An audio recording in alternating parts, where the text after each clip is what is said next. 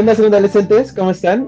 Aquí estamos otra vez, un episodio más, grabando con la queridísima Ali. ¿Cómo estás, Ali? Muy bien, y tú, Fercho. Bienvenidos, segundo adolescentes, al episodio número 8, eh, con un tema fascinante. Bueno, a mí me encanta. Cuéntanos, Percho, de qué vamos a hablar hoy. Este, pues hoy, Ali, vamos a hablar de algo que en gran parte creo que a todos nos ha atormentado en algún momento, ya sea para bien o para mal, pero lo tenemos presente y vamos a hablar un poco sobre nutrición. Ya sé, la alimentación. Y justo hoy queremos empezar un poco con nuestra experiencia, ¿no?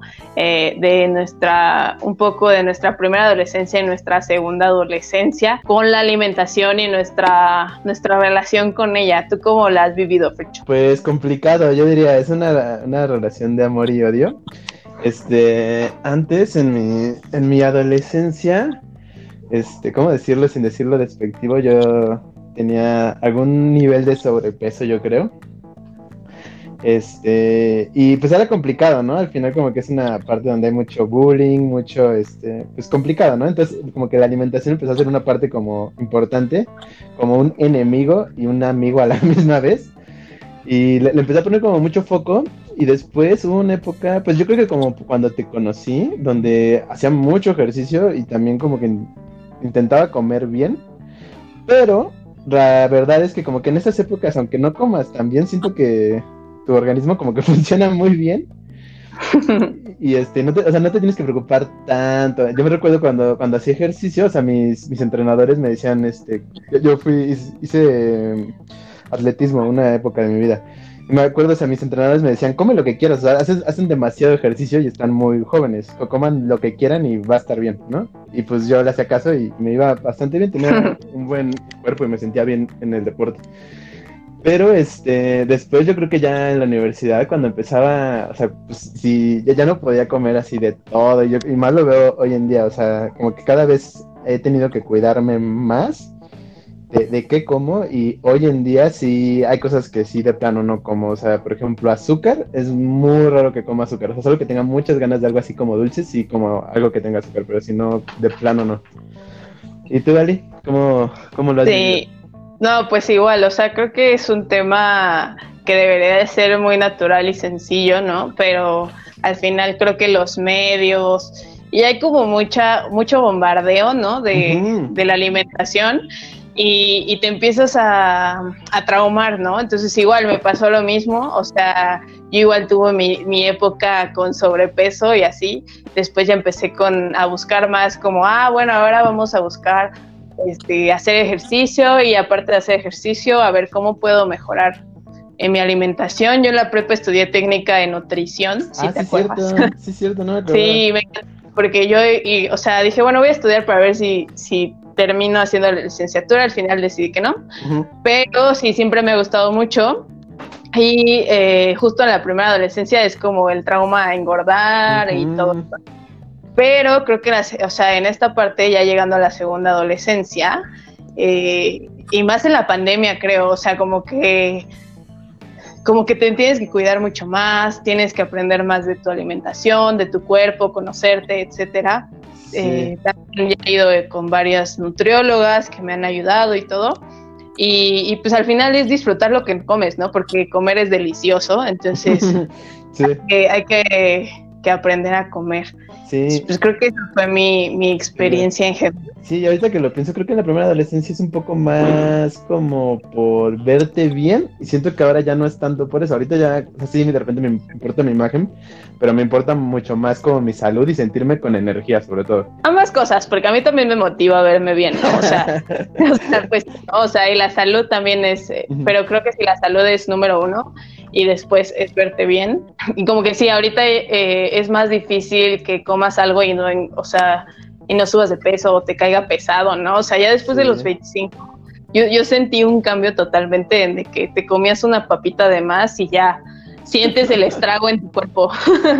Siempre pasa ese comentario, ¿no? Como, no, después de los 25 agárrate, ya no puedes comer de todo, ¿no? Siempre que platico con alguien mayor que yo, siempre me dice así, ¿no? O los que ya tienen como más de 30, siempre me dicen, no, a partir de los 30 ya no puedes. Y justo para eso traemos, y que nos aclare todas esas dudas, traemos a una invitada a Sanofer Show. Eh, exactamente, Ali. En esta ocasión nos va a acompañar la nutrióloga Fernanda Navarro para, pues, que nos cuente un poquito más de, qué es esto, qué es verdad, qué es mentira, qué tanto nos tenemos que cuidar en esta época de nuestra vida. ¿Cómo estás, Fer? Hola, Fercho. Muy bien, gracias. Gracias a los dos por invitarme. De nada, ¿no? Gracias a ti por estar aquí y, acompañarnos. Y, este, pues cuéntanos un poquito más, este, antes de que empecemos de lleno con, con las preguntas, este, pues de tu carrera. ¿Cómo, ¿Cómo es que terminaste siendo nutrióloga? pues igual que Ali, yo en la prepa hice la carrera técnica de nutrición para ver si de ahí era y pues sí. no, fue el caso de Ali que desertó. Exacto. Entonces después hice la licenciatura en nutrición en la Escuela de Dietética y Nutrición del LISTE y ahí me gané una beca para ir a estudiar la maestría en Madrid. Entonces hice allá mm, nutrición y dietética aplicada y pues bueno, siempre como que me, ha encantado la parte de diabetes, entonces luego hice un diplomado en educación en diabetes y luego bueno, pues este, ahí he tomado otros cursos en, en deporte, en dieta cetogénica. Me gusta mucho mi profesión, así que no dejo de actualizar. Wow, qué padre, no manches, qué padre. Súper metida, se nota que es lo que te apasiona hasta cómo hablas de eso. Está súper padre. Y este, y pues para empezar con estas preguntitas. La, primera que Ali y yo pensamos, que nos gustaría que nos respondieras, es ¿qué es comer bien, no? Creo que lo escuchamos muchas veces, pero pues puede terminar siendo algo muy ambiguo. Sí, totalmente. Pues mira, comer bien eh, sería cumplir con las necesidades básicas de tu cuerpo, tanto en energía como en otras sustancias, pero al mismo tiempo que sea compatible con tu estilo de vida, con tus gustos, con tu cultura, con la parte económica, etcétera, etcétera. Entonces, eso es, eso es comer bien, es, es este disfrutar los alimentos y todo sin descuidar la nutrición que obtienes de ellos. Ok. ¿Y esto Qué, tanto se, relaciona con la, palabra que está muchas veces en nuestra mente, con la dieta? ¿qué tanto se relaciona con una dieta? ¿O qué significa es, qué significado tiene la dieta? Sí, lo que pasa es que dieta es todo lo que come una persona en el día, o sea, incluso, o un animal, ¿no? O sea, tú dices, ¿cuál es su dieta? No, sus plantas, Entonces, este, pues dieta está muy mal usado porque todos tenemos una dieta. Lo que pasa es que la dieta debe de llevar un apellido. Es una dieta buena, es una dieta mala, es una dieta insuficiente, es una dieta excesiva, ¿no? Entonces, eh, más bien le llamaríamos plan de alimentación podría ser una mejor em, forma. Oye, Fer, y, esta parte de, todo lo que comemos, que qué rico es comer, por cierto, este, ¿qué tanto afecta a nuestra salud? O sea, lo que comemos, eh, ¿qué tanto implica para estar bien o no en nuestra salud? Totalmente, muchísimo. Todo lo que comemos tiene un impacto positivo o negativo en nuestro cuerpo pero también muy importante a nivel psicológico y a nivel espiritual, porque la alimentación es un acto eh, que si bien lo necesitamos de forma fisiológica, lo elegimos más por la cuestión eh, ambiental.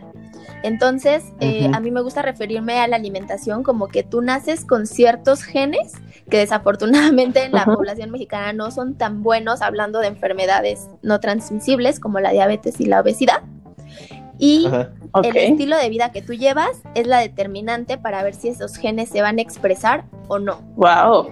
Oye, pero esta parte de espiritual, ¿a qué te refieres? Sí. A ver. me, causó mucho intriga. Pues es que justamente como eh, Fercho lo decía en la introducción, pues desafortunadamente en la actualidad eh, lo normal es tener una relación tormentosa con los alimentos. Entonces, en la parte espiritual, por ejemplo, ¿cuántas veces no nos hemos comido algún sentimiento o cuántas veces algún alimento no nos ha causado culpa, ¿no? O lo hemos usado para escapar de otra situación que estamos viviendo. Entonces, pues eh, afecta en, todos los sentidos lo que nosotros consumimos. Sí, es muy cierto lo que dices, Fer. Y, ahorita que lo pienso, o sea, creo que para los mexicanos es una parte muy importante de nuestra cultura, lo he platicado con muchos amigos. es muy importante la comida, ¿no? En general.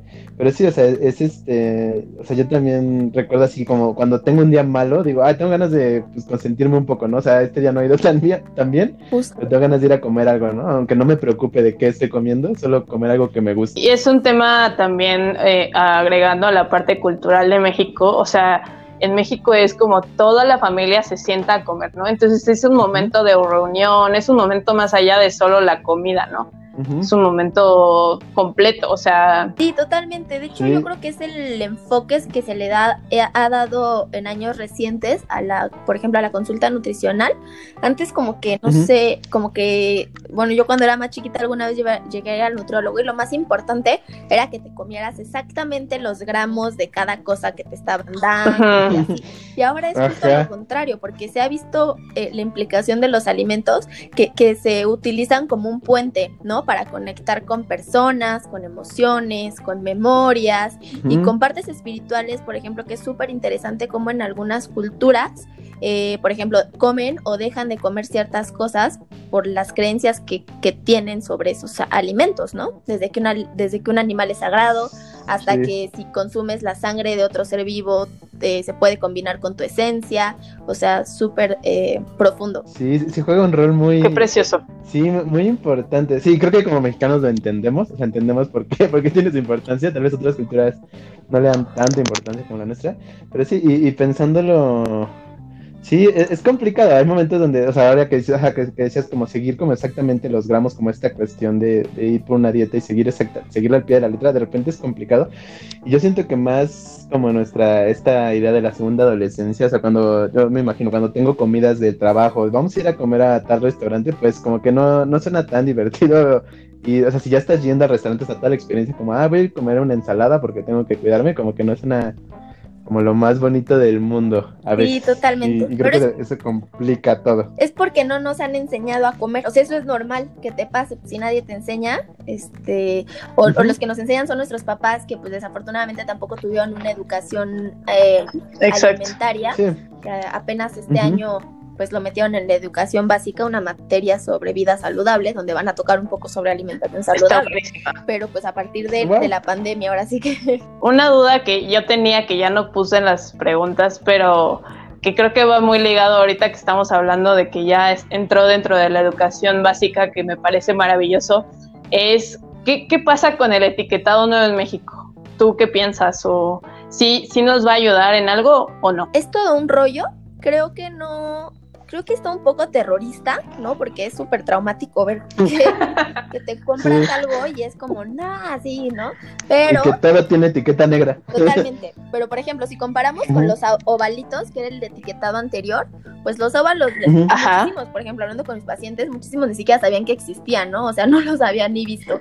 Y otros sí sabían, pero ni siquiera los sabían interpretar. Entonces, creo que es un paso adelante también algo positivo que justamente hoy hablaba con una chava de una industria es que los, las industrias están esforzando mucho para que sus productos salgan sin etiquetado. Entonces eso pues es súper positivo porque nos van a ofrecer una nueva calidad de alimentos mejores. Eh, sin embargo, tiene que ir acompañada de, de, orientación y de educación nutricional, porque si no también deja mucho que desear. Sí, de, nada sirve que esté ahí la información si no sabemos interpretarla. Justo. Yo creo qué significa o si ni siquiera sabemos leer, ¿no? Porque pues cuántas analfabetas hay en México no, no saben leer que tiene exceso de azúcares o exceso de calorías. Entonces, no, y, sobre todo también como, como qué tan lejos puede llegar em, consumir eso en nuestra, o qué tan lejos o qué tan no lejos puede llegar a, afectar nuestra salud, ¿no? Porque, por ejemplo, yo les pongo el ejemplo de que siempre que nos comemos probablemente una hamburguesa, no lo estás haciendo pensando que te estás cuidando, ¿no? Ay, no me voy a cuidar, entonces me voy a tomar una hamburguesa. Pues no, sabemos que no es el mejor alimento. Y estás tomando aún así la decisión. Está perfecto, eso se vale, totalmente válido. La cosa es cuando, pues, eh, igual puedes elegir un, un pan, un pancito industrializado, ¿no? Y tampoco te lo estás comiendo porque creas que es saludable. Más bien es saber qué implica eso en tu salud. Totalmente. Las consecuencias, ¿no? De, de, comerte eso. Y regresando a, a, nuestras preguntas, o sea, y, y, con esto de que creo que a esta edad somos un poco más conscientes de, bueno, esperaría, a veces no tanto, somos más conscientes de nuestras acciones. O sea, a esta edad tenemos que empezar a cuidarnos más, como a partir de los 25 años. Es como que haya una edad para empezar a cuidarte. debería ser como un hábito constante que ojalá se construyera desde la niñez, porque esos son los hábitos que duran. Em, pero sí, creo que los 25 años, o los, la segunda adolescencia, como bien hacen llamar su programa, pues es una oportunidad para, para pues plantearnos ciertas cosas, ¿no? Como que durante cuando somos niños pues no pensamos mucho en eso, lo cual está muy bien. Y nuestros papás toman las decisiones por nosotros. Luego somos adolescentes y pues nada más tienes dinero, pero no tienes información y tienes mucha hambre porque estás creciendo y entonces entre lo que te, o sea, tu lección va a ser lo que me dan más cantidad por menos dinero, ¿no? Porque eso es lo que me va a llevar. Sí. ¿No? Sí. Y finalmente, pues a los 25 años, a lo mejor es cuando podemos tomar una pausa y pues empezar a tomar conciencia sobre el impacto de la vida saludable a nuestro futuro, ¿no? Es una edad donde empezamos a ver todo un poco más a largo plazo, eh, pero aquí podemos plantear como bien los hábitos que queremos em, que tengan impacto en nuestro futuro y la alimentación sin duda sería algo muy importante que considerar. Aquí una duda, nuestro metabolismo, a ver, esto es duda, duda así. ¿Sí empieza como a alentarse o es mito? Híjole, es que el metabolismo es algo súper complejo que depende de mil y una cosas. Entonces, te diría que sí comienza, eh, comienza a volverse más lento, pero no es en realidad que sea más lento, sino que viene de una etapa muy rápida porque estábamos creciendo y desarrollándonos. en ese momento, pues teníamos mayor gasto energético. Ya una vez que uno está formado, que ya no va a crecer más y todo, pues empiezas a tener el metabolismo pues, un poco más lento. O sea, no significa que sea lento y vayas a engordar, simplemente pues, está menos acelerado. Pero, por ejemplo, o sea, digamos, depende muchísimo de tu cantidad de músculo. Entonces, pues a lo mejor si a los 25 años comenzaste una vida más activa, pues entonces seguramente lo tendrás igual o más alto que en la adolescencia. Pero lo, lo, la cosa es que siempre es lo contrario, ¿no? Que además de que cumples 25, ya no vas al fútbol, ya no vas ¿no? a las actividades extraescolares de la escuela. Y, sí. y, de esto que nos estás contando, o sea, creo que al final, o sea, que, entendería que la, o sea, tus hábitos alimenticios iban ligados con tu actividad física, ¿no? Claro, sí, sí, sí, todo va, este, pues sí, o sea, a ver, es más, eh, bueno, no, los dos son iguales de importantes, eh, pero pues sí la actividad física es algo que hacemos menos tiempo, menos veces al día, ¿no? Y, y, a los alimentos estamos expuestos todo el tiempo. muy, muy, buena forma de verlo, sí. Y bueno, ya, ya empezamos, ¿no? Con uno de los mitos que yo pregunté de que se te desacelera el metabolismo, pero creo que más bien como que se estabiliza, entiendo yo, y cambias tus rutinas, etcétera, y, y, que entramos a una pequeña sección de mitos, ¿no? Eh, sobre sobre la alimentación, ahora decirlo. Entonces, el primero que decimos es que si evitar harinas y azúcar, evitar harinas y azúcares es lo mejor. Hay que empezar diciendo que son dos cosas diferentes. Los azúcares sí no son fundamentales para vivir, pero eh, pues sí son parte de nuestra cultura también. Entonces, eh, lo mejor sería evitarlos, pues no, lo mejor sería consumirlos eh, de acuerdo a nuestras necesidades, a nuestra actividad física y en una porción adecuada. Yo siempre digo que en la dosis esté el veneno. En cuanto a las harinas, pues yo sí haría la, la aclaración de que es muy importante consumir harinas integrales, no refinadas. Entonces, o incluso ahora ya hay harinas de coco, harinas de almendra, un montón de cosas y pues esas son avena, ¿no? También parte de una alimentación este completa y saludable. harinas refinadas sería lo que yo sí me gustaría evitar en una alimentación. Sí, que sería muy triste al final del día pues vivir sin pan dulce, ¿no? Totalmente. o sea, está, está en nuestra cultura, ¿no? No es que no es que seamos adictos, sino que desde chiquitos, a todo, en todos lados hay pan dulce en México, ¿no? o sea, y tenemos muchas invenciones alrededor de eso. Así es, totalmente. Y la segunda pregunta es sobre la dieta keto. si es mala. Pues bueno, como bien les dije al principio, yo soy especialista en dieta cetogénica, así que pues diré que no, pero muy fundamentada mi respuesta. Lo que pasa es que la dieta a ver, cuéntanos. cetogénica es en realidad una dieta muy vieja, solamente que se volvió a poner de moda. Y, y que, ¿cuál es la característica? ¿Qué es una dieta cetogénica? Nosotros quitamos todos los carbohidratos de la alimentación y con ello obligamos al cuerpo a utilizar la grasa como fuente de energía. ¿Ok? Resultado de esto son las cetonas o cuerpos cetónicos, que por eso se llama así, dieta cetogénica. Entonces, estos, estos eh, moléculas que, que nacen cuando estamos en ese proceso Em, por ejemplo, se han visto que son súper benéficas para reducir los ataques de epilepsia en niños que no responden a medicamento. Entonces así comenzó esta dieta. Entonces vieron que los, las cetonas eh, tenían ese efecto positivo y vieron que podían aumentarlas de forma eh, natural en el cuerpo con este tipo de alimentación y la, y la consecuencia o el efecto secundario de esta dieta era la pérdida acelerada de peso. Entonces fue cuando dijeron, oh, ¿qué está pasando? Y entonces se empezó a utilizar como tratamiento eh, para la obesidad y o para, por ejemplo, pacientes que van a tener cirugías próximas y es muy riesgoso hacerlas cuando tienen exceso de peso, entonces necesitan bajar de peso muy rápido. Ahora, ¿es una dieta mala? No, no es una dieta mala, pero no es una dieta saludable. Es la dieta cetogénica entra en una categoría que a mí me gusta llamarle dietoterapia, que es la alimentación como una forma de tratamiento a una enfermedad, que es la obesidad, o también puede ser, como les digo, la, este, la epilepsia. ¿Epilepsia? Entonces, eh, ¿qué quiero decir con esto? Pues, por ejemplo, es como un medicamento, no es que el, el, el, médico te dé el medicamento porque sea lo mejor, sino porque es necesario en ese momento y el chiste es quitarlo. Entonces, lo mismo con la dieta cetogénica. Yo no la recomiendo más mm. de tres meses, por ejemplo. Es un tratamiento efectivo, sí. Es muy restrictivo también. ¿Y qué pasa cuando es restrictivo? Que, nos, que al quitar los carbohidratos, pues también estamos quitando vitaminas, minerales, eh, electrolitos. Entonces, ¿qué pasa? Se tienen que suplementar con pastillas. Y desde mi punto de vista, pues ninguna alimentación que tengas que suplementar eh, con cápsulas, pues es una alimentación completa. ¿no? Entonces, pues, pues es eso. Sí, es una terapia de unos meses para perder peso, que sirve, sí, es para todos, ¿no? Tampoco. Vayan con Fer, vayan con Fer para que les, les ayude a, con esta dieta y eh, está súper padre porque hay como muchas opiniones polarizadas de esa dieta y saber un poquito más nunca está de más. Y creo que siempre es importante acompañarse de un especialista como lo es Fer, así que si quieren, pues ahí está.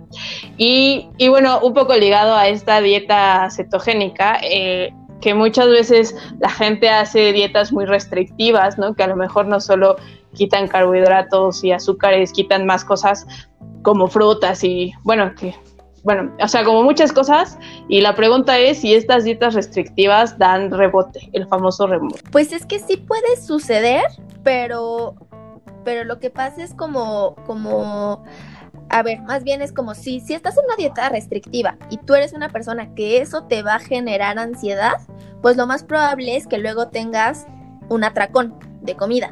Entonces, no es que la dieta te haya hecho recuperar el peso, sino que el atracón de comida te hizo recuperar el peso. Lo que pasa es que pues un plan de alimentación bien estructurado no debería de darte más ansiedad para que llegaras a otra vez al atracón y entonces este pues no te debería dar, dar rebote. Qué interesante. Y es como la, ahorita pensando este, las cheat meals, ¿no? Las comidas este, como trampa que Ajá, que eh, eh, entre mis amigos este, que hacen ejercicio, tengo, por ahí un chat con amigos que hacen ejercicio. Exacto, y, muchos, o sea, muchos siguen eso, así todas las semanas sí se cuidan, pero hay un día donde sí, o sea, no, se cuidan tanto y creo que eh, ayuda más al alma, ¿no? y a la mente como en seguir en este proceso que, y hacerlo un poquito menos complicado. Sí, totalmente. O sea, la dieta no tiene que ser perfecta, nada más tiene que ser constante. Ajá. Exacto. Ok. Exacto. Y el siguiente punto este, de nuestros mitos es el tomar agua con limón en la mañana quema grasa. Ojalá sería es un Clásico, es sería maravilloso para el 70% de la población mexicana que tiene sobrepeso y obesidad. Sería maravilloso para la los servicios de salud de nuestro país que están colapsando y sería maravilloso para nuestra economía porque se gasta más del 1% del PIB en complicaciones de la obesidad. Sin embargo, si eso funcionara, Guau. estaría aquí hablando con ustedes. La solución. Exacto. Bueno, Fer, sí, ese es un clásico, pero quisimos ponerlo para evitar cualquier cosa, porque siempre está el que te dice, tómate tu agüita en la mañana en ayunas con limón para quemar grasa. Sí, yo había escuchado agua caliente. Agua caliente con limón. Agua Sí, caliente, agua caliente con limón. Los seres humanos tendemos a buscar Sí. la solución mágica. Y el siguiente mito es si el té verde ayuda a acelerar el metabolismo. A ver, sí, pero no de forma significativa. No es, no es- les digo, no hay alimentos mágicos que aceleren el metabolismo. Té verde, sí, el ejercicio también, cúrcuma, jengibre, cafeína, canela, chile, un montón de cosas. Entonces, estos alimentos tienen una propiedad que se llaman termogénicos, que es utilizan energía eh, para generar calor en el cuerpo. Por eso cuando nos enchilamos, sudamos. ¿No? Ah, ok. Interesante. Entonces tú utilizas las calorías que te estás comiendo para generar ese calor, porque como se acordarán de sus clases de física, la energía no se crea ni se destruye, solo se transforma. Entonces el calor tiene que venir de algo, de una caloría, de la caloría que te acabas de comer. Sin embargo, pues este es, o sea, es muy poquito. O sea, por ejemplo, si, o sea, no sé exactamente así decirles a ciencia cierta, pero les diría como si se tomaran tres tazas de té verde natural, porque aparte luego los que están disecados ya no tienen las mismas propiedades, en agua, sin azúcar, sin edulcorantes, ya sea esplenda o stevia, tres veces al día se podrían comer media tortilla más. De cuenta. Ah, yo ya esperaba algo. No. Ajá. Una, Entonces, como- una. ok, no. Entonces luego van por el té verde eh, latte de Starbucks, pues obviamente No, no. No, pues no. sale peor el caldo que Sale. la Siguiente mito es, ¿hay que evitar los carbohidratos para bajar de peso? No, para nada. No, no hay que evitar. Como les digo, em, por ejemplo, la dieta cetogénica es una dieta sin carbohidratos, sin embargo, al no tenerlos, genera deficiencias en la alimentación. Entonces, los carbohidratos son necesarios para el cuerpo. Súper necesarios, son la principal fuente de energía, tienen muchísima fibra, muchísimas eh, vitaminas, minerales, antioxidantes. Lo que pasa es que también carbohidratos. Entonces nos pasamos. Pues no es que haya que evitarlos, es que hay que consumirlos en la medida justa de nuestras necesidades. Ok. Lo que sucede es que los carbohidratos van muy en sintonía con nuestra actividad física. Ujú. Como Sí. es energía inmediata, Ujú. pues tiene que ser acorde a lo que hacemos. Ujú. Entonces, pues no nos podemos comer un pan francés espectacular en la mañana con mermelada y mil Mm. cosas y después sentarnos cinco horas a mover los dedos en la computadora.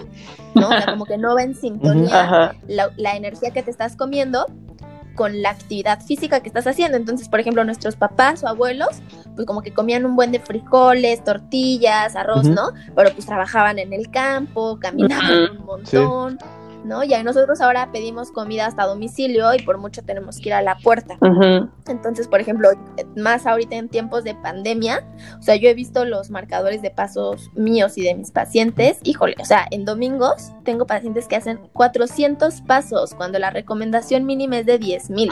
No. Entonces, bueno, pues si, hace, si das 400 pasos, pues imagínate cuántos carbohidratos te tienes que comer. Pero el problema ahí no son los carbohidratos, es que somos muy sedentarios. Sí, exacto. Exacto. La actividad física.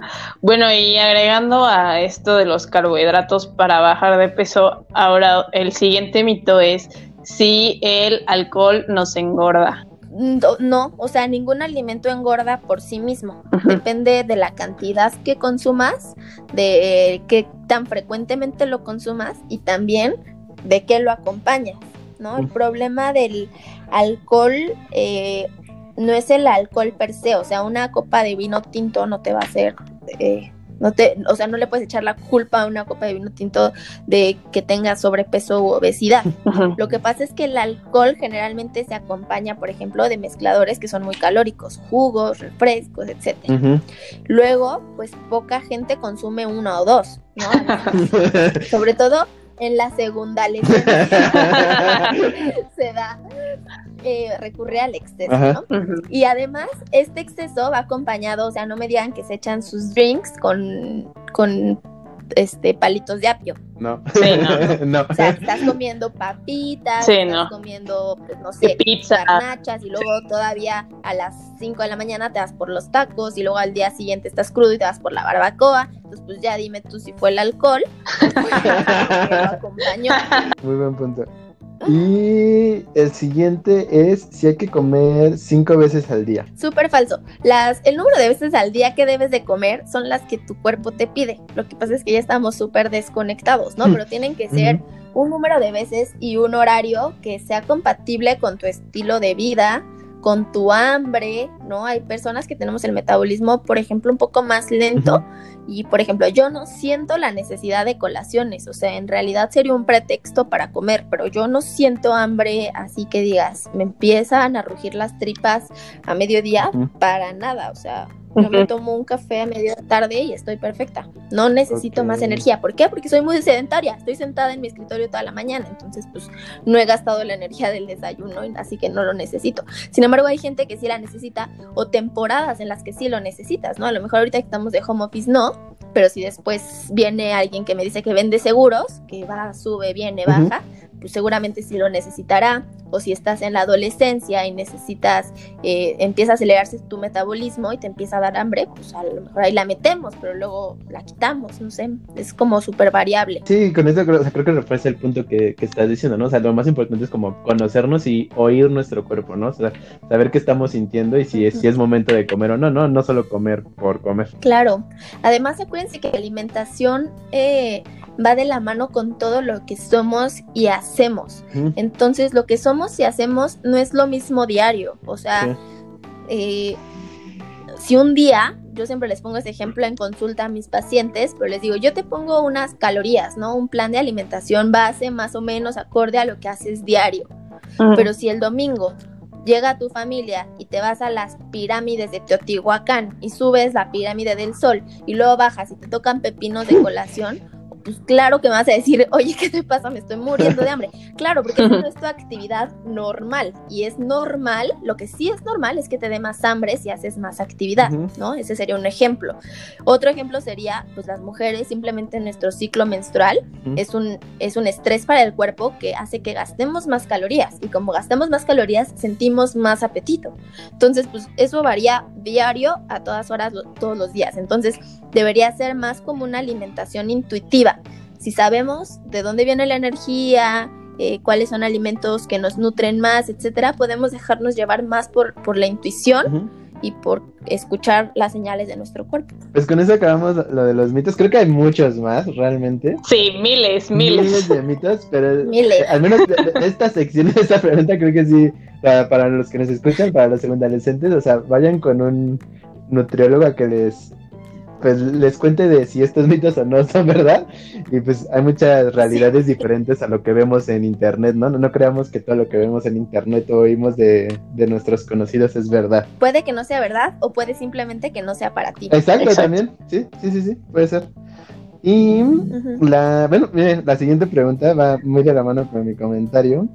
¿Cuándo deberíamos ir con un nutriólogo? Todos necesitamos ir con un nutriólogo en algún momento de nuestras vidas. Ay, ¿Qué les digo, muchachos? sí, vayan.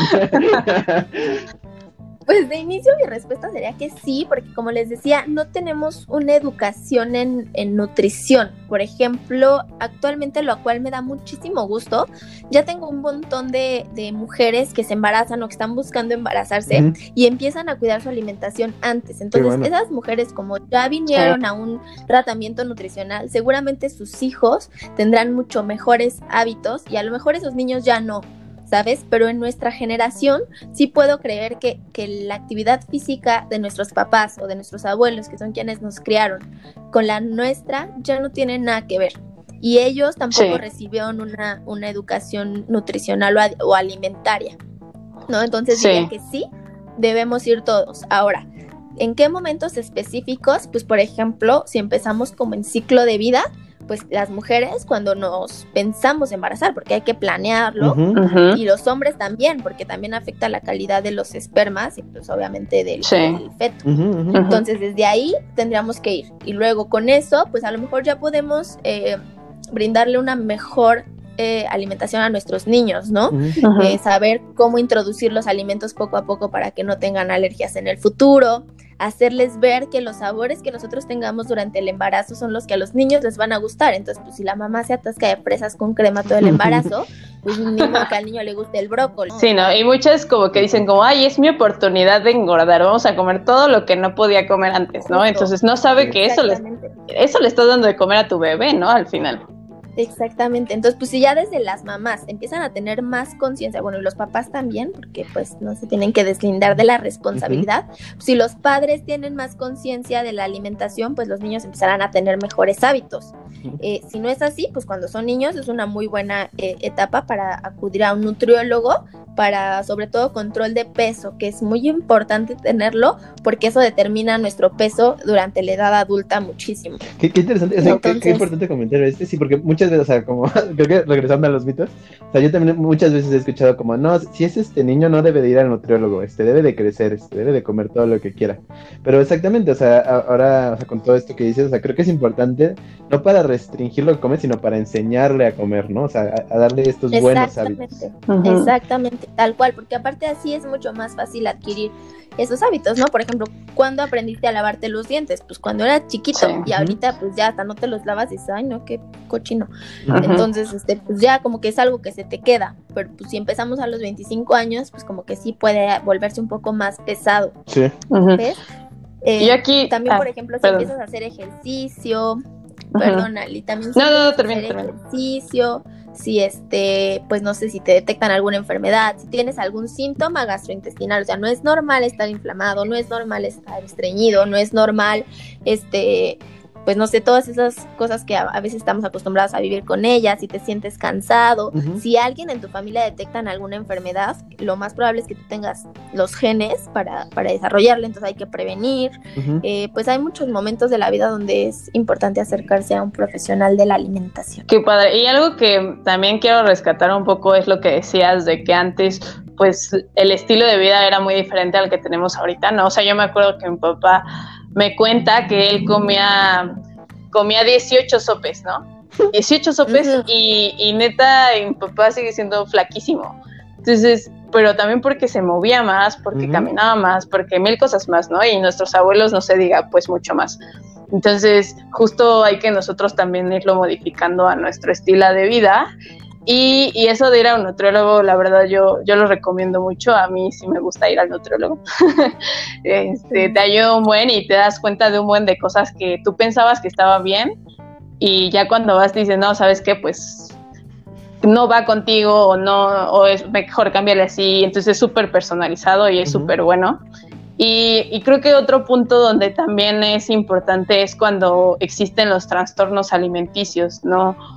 Fer, eh, ¿cómo puedo detectar que tengo un trastorno y necesito ayuda profesional? Un trastorno, para empezar, es, un, es una enfermedad más psicológica que se refleja en el comportamiento alimentario. Entonces siempre un trastorno debe de ir acompañado de tratamiento psicológico y nutricional. Ahora, ¿cómo podemos detectarlo? Pues yo, o sea, hay muchos quiz y tal, ¿no? Porque aparte hay un montón de, de trastornos de alimentación, tanto como de, de subingesta como sobreingesta, pero hasta por ejemplo un nuevo trastorno, bueno, ya ni tan nuevo, pero se llama ortorexia, ah, sí. que es como la obsesión por comer saludable. Entonces yo todo esto lo resumiría. Eh, un trastorno sería tener una relación tormentosa con los alimentos. O sea, si sientes culpa, si sientes este, pues sí, sensaciones negativas cuando comes y o cuando no comes, ¿no? Si tienes ciclos de culpa y luego atracón y luego restricción, ¿no? Simple, si no disfrutas comer, hay algo mal. tienes alguna creencia ahí sobre los alimentos, algo, algo que hay que modificar para que puedas este, pues, disfrutar de esto que es parte fundamental de la sobrevivencia. Y no tiene por qué ser este tortuoso. Sí, no, no, no, es, no es por qué este afectar o sea, nada debería afectar tu tranquilidad. Yo creo, o sea, la, la alimentación que lo haces tantas veces al día, o sea, varias veces al día, pues complica, o sea, va a complicar mucho tu vida, o sea, sí, mejor ir con alguien que te, que te guíe a, tener una mejor relación con los alimentos. Y, Exactamente. Este, ya, que hemos estado hablando como de las enfermedades, y que queremos preguntarte, o sea, de repente siento que sí oímos como de, ah, sí, este, o sabemos, ¿no? Mi papá tiene diabetes, ¿no? Mi abuelita murió de, de esta enfermedad relacionada con, con, la alimentación a nuestra edad es un buen momento para empezarnos a cuidar para esas enfermedades? Claro. Como les decía, si estén nuestros genes, y les pongo el simple ejemplo de la diabetes, nosotros por ser mexicanos ya tenemos una predisposición genética a la diabetes. El segundo factor de riesgo sería tener más de 40 años, que todos vamos a llegar ahí. y esperemos, esperemos. algún familiar con diabetes, que seguramente muchos tenemos. Sí. Y eso y eso contando que la mitad de las personas que tienen diabetes no lo saben. Entonces, imagínense nada más la wow. de la cosa. Entonces, los genes están ahí. Tu eh, estilo de vida es el que determina si ese gen se va a expresar después en una enfermedad diagnosticada o se va a quedar ahí apagadito toda la vida. Entonces, pues sí, es totalmente necesario porque no sirve, o sea, los, el cambio de hábitos lo vas a tener que hacer finalmente si te diagnostican alguna enfermedad, si es que quieres tener calidad de vida. Entonces, ¿por qué no hacerlo antes? Este, e ir trabajando en una calidad de vida futuro que además, pues ahorita estamos enfocándonos a lo mejor en enfermedades como no transmisibles, ¿no? Como obesidad, hipertensión, diabetes, pero por ejemplo, la obesidad es una de las primeras causas de cáncer. ¿no? Eh, no comer fibra te predispone muchísimo a cáncer de colon. Eh, no sé, por ejemplo, el famoso dicho también, muchos eh, que, que empieza esta edad, así de que me fregué la rodilla, pues es que si tenemos sobrepeso también las articulaciones valen, ¿no? Entonces, pues yo creo que es como un trabajar diario para pensar en nuestro futuro, así como trabajamos y ahorramos para, pues, para un futuro en paz y mejor y mejor calidad de vida, pues es lo mismo con la alimentación, como una decisión y una inversión diaria. Oye, Fer, y aprovechando tu especialidad en diabetes, nosotros, o sea, esta prevención hacia esa enfermedad puede ser justo como mencionabas desde niños, ¿no? O sea, tienes que empezar desde chiquito o, por ejemplo, si yo ahorita sí tengo de predisposición, mi familia tiene diabetes, etcétera, y quizás no me cuidé de niño, pero ahorita empiezo, sí hay una mejora, digamos, en esta prevención. Sí, totalmente. O sea, nunca es tarde. Afortunadamente de niños, eh, como, o sea, somos más activos, aunque no tengamos como una, un deporte en particular, pues los niños son activos, ¿no? Corren, están ahí todo el tiempo agachándose y así. Y este, y siempre, o sea, siempre estás a tiempo de hacer algo positivo. Obviamente entre más pasa el tiempo, pues hay menos eh, a, tu favor, ¿no? Pero ahorita es una gran eh, oportunidad porque como te digo, como que es cuando se empieza a otra vez como a nivelar el metabolismo, como que empezamos a ver las cosas, ¿no? O sea, a partir de ahí es como una cuenta que vamos a pagar tarde o temprano. Entonces, mientras antes lo hagas, pues mejor, pero siempre estás a tiempo. Por ejemplo, las mujeres nos empieza a suceder todo, las hormonas femeninas nos protegen un montón de enfermedades, por eso nos infartamos menos que los hombres y todo. Pero nuestra cuenta llega después de la menopausia. Después de la menopausia, eh, haz de cuenta que la vida te hace tu corte de caja, te saca la factura y te dice, aquí está chava. y empieza a salir todo lo que pues generamos o cultivamos durante toda la vida. No, pues está súper interesante. Creo que este tema de la alimentación da para mil, mil, mil y un preguntas más. O sea, nos quedamos convidados a volverte a invitar, Fer. Y, y pues ya como para cerrar, ya llegando al final de estas preguntas y del episodio, nos gustaría que nos contaras un poquito eh, o que le dijeras unas palabras a nuestros segundalescentes acerca de su alimentación? Pues la reflexión sería que comer es muy placentero, es muy rico, es una puerta para conectar con nosotros y también con lo que nos rodea, con momentos, como les dije, con situaciones, con personas. Y por ningún motivo debe de ser tormentosa la relación. Es como si nos doliera cada vez que respiráramos o nos diera culpa respirar. Pues claro que no se puede vivir así porque lo haces muchas veces al día. ¿No? A veces rápido, a veces lento, pero no hay que juzgar nuestra alimentación, siempre, simplemente hay que saber qué nos está llevando a tener ciertos comportamientos que pueden no ser positivos para nuestra salud y buscar ayuda, buscar orientación nutricional. No nos tengan miedos a los nutriólogos, este, como que antes había otra filosofía acerca de la nutrición y todavía me llegan sobre todo adultos ya como de 40, 50 años que dicen, ay no, ya fui al nutriólogo, pero es que, y todos tienen una relación, como, sí, como una relación tensa con este tema. Sin embargo, ahora los nutriólogos afortunadamente hemos ampliado más nuestros conocimientos en la parte psicológica y social ya hay muchísimas más herramientas como psiconutrición, mindful eating y así como para llevar una alimentación más amable, ¿ves? Una, sí, más que disfrutes y todo y que además obtengas los beneficios de la buena salud. Entonces, pues es que no le tengan miedo a la alimentación, que busquen un tratamiento nutricional, que no es más que yo les digo cuando llegan a consulta, esto es un curso para aprender a comer y eso les va a servir toda la vida. Ay, qué padre, gracias Fer. qué bonito, qué bonitas palabras. ¿Y tú, Fercho, qué te llevas de este episodio? Pues exacto, lo, que dice Fer creo que se me hace muy acertado, como ver el ir al nutriólogo como un curso, como si estuvieras haciendo una inversión para aprender algo que te va a beneficiar toda la vida. Es, una, es un precio muy bajo para algo que te va a servir para toda tu vida creo que eso me llevo, creo que también me llevo que hay muchos mitos, igual ya lo sabía, pero, pero en verdad muchos, o sea, y ya que te lo platica alguien que sabe como Fer, o sea, que te explica, no, es que viene de esto, dices, ah, pues sí, no, no, no hace sentido, ¿no? O como tú decías, Ali, no, eso no, no, pues no, no aplica para mí, ¿no? Yo, yo no vivo esa forma de vida creo que me llevo eso, este, y que, exacto, que, que lo mismo que platicábamos al principio, ¿no? Al final para nosotros como mexicanos es muy importante la comida y pues hay que seguir teniendo una relación sana con ella y entender que nuestra salud está totalmente ligada a lo que comemos, ¿no? Como la, la vieja frase de ¿eres lo que comes? Pues sí, sí, sí, es verdad y sí este, se siente diferente tu cuerpo, ¿no? Cuando estás comiendo bien a cuando tienes este, etapas de tu vida donde no estás comiendo bien, se siente diferente tu cuerpo, no estás rindiendo al mismo nivel. Entonces, pues estén atentos a lo que sienten, este, estén atentos a, si están cayendo como en algunas prácticas no tan sanas y este y vean con buenos ojos ir al nutriólogo y vayan con Fer. Yo creo que Fer los puede orientar, les puede brindar sus servicios y puede este, ayudar a que tengan un mejor conocimiento sobre buenas prácticas de alimentación. ¿Cómo ves? Sí, totalmente. De mi parte, eh, yo creo que que fue, fue muy valioso la, la, información y el conocimiento que nos compartió Fer. Muchas gracias. Y, y pues sí, que, que, la relación tóxica con los alimentos es lo peor que uno puede tener.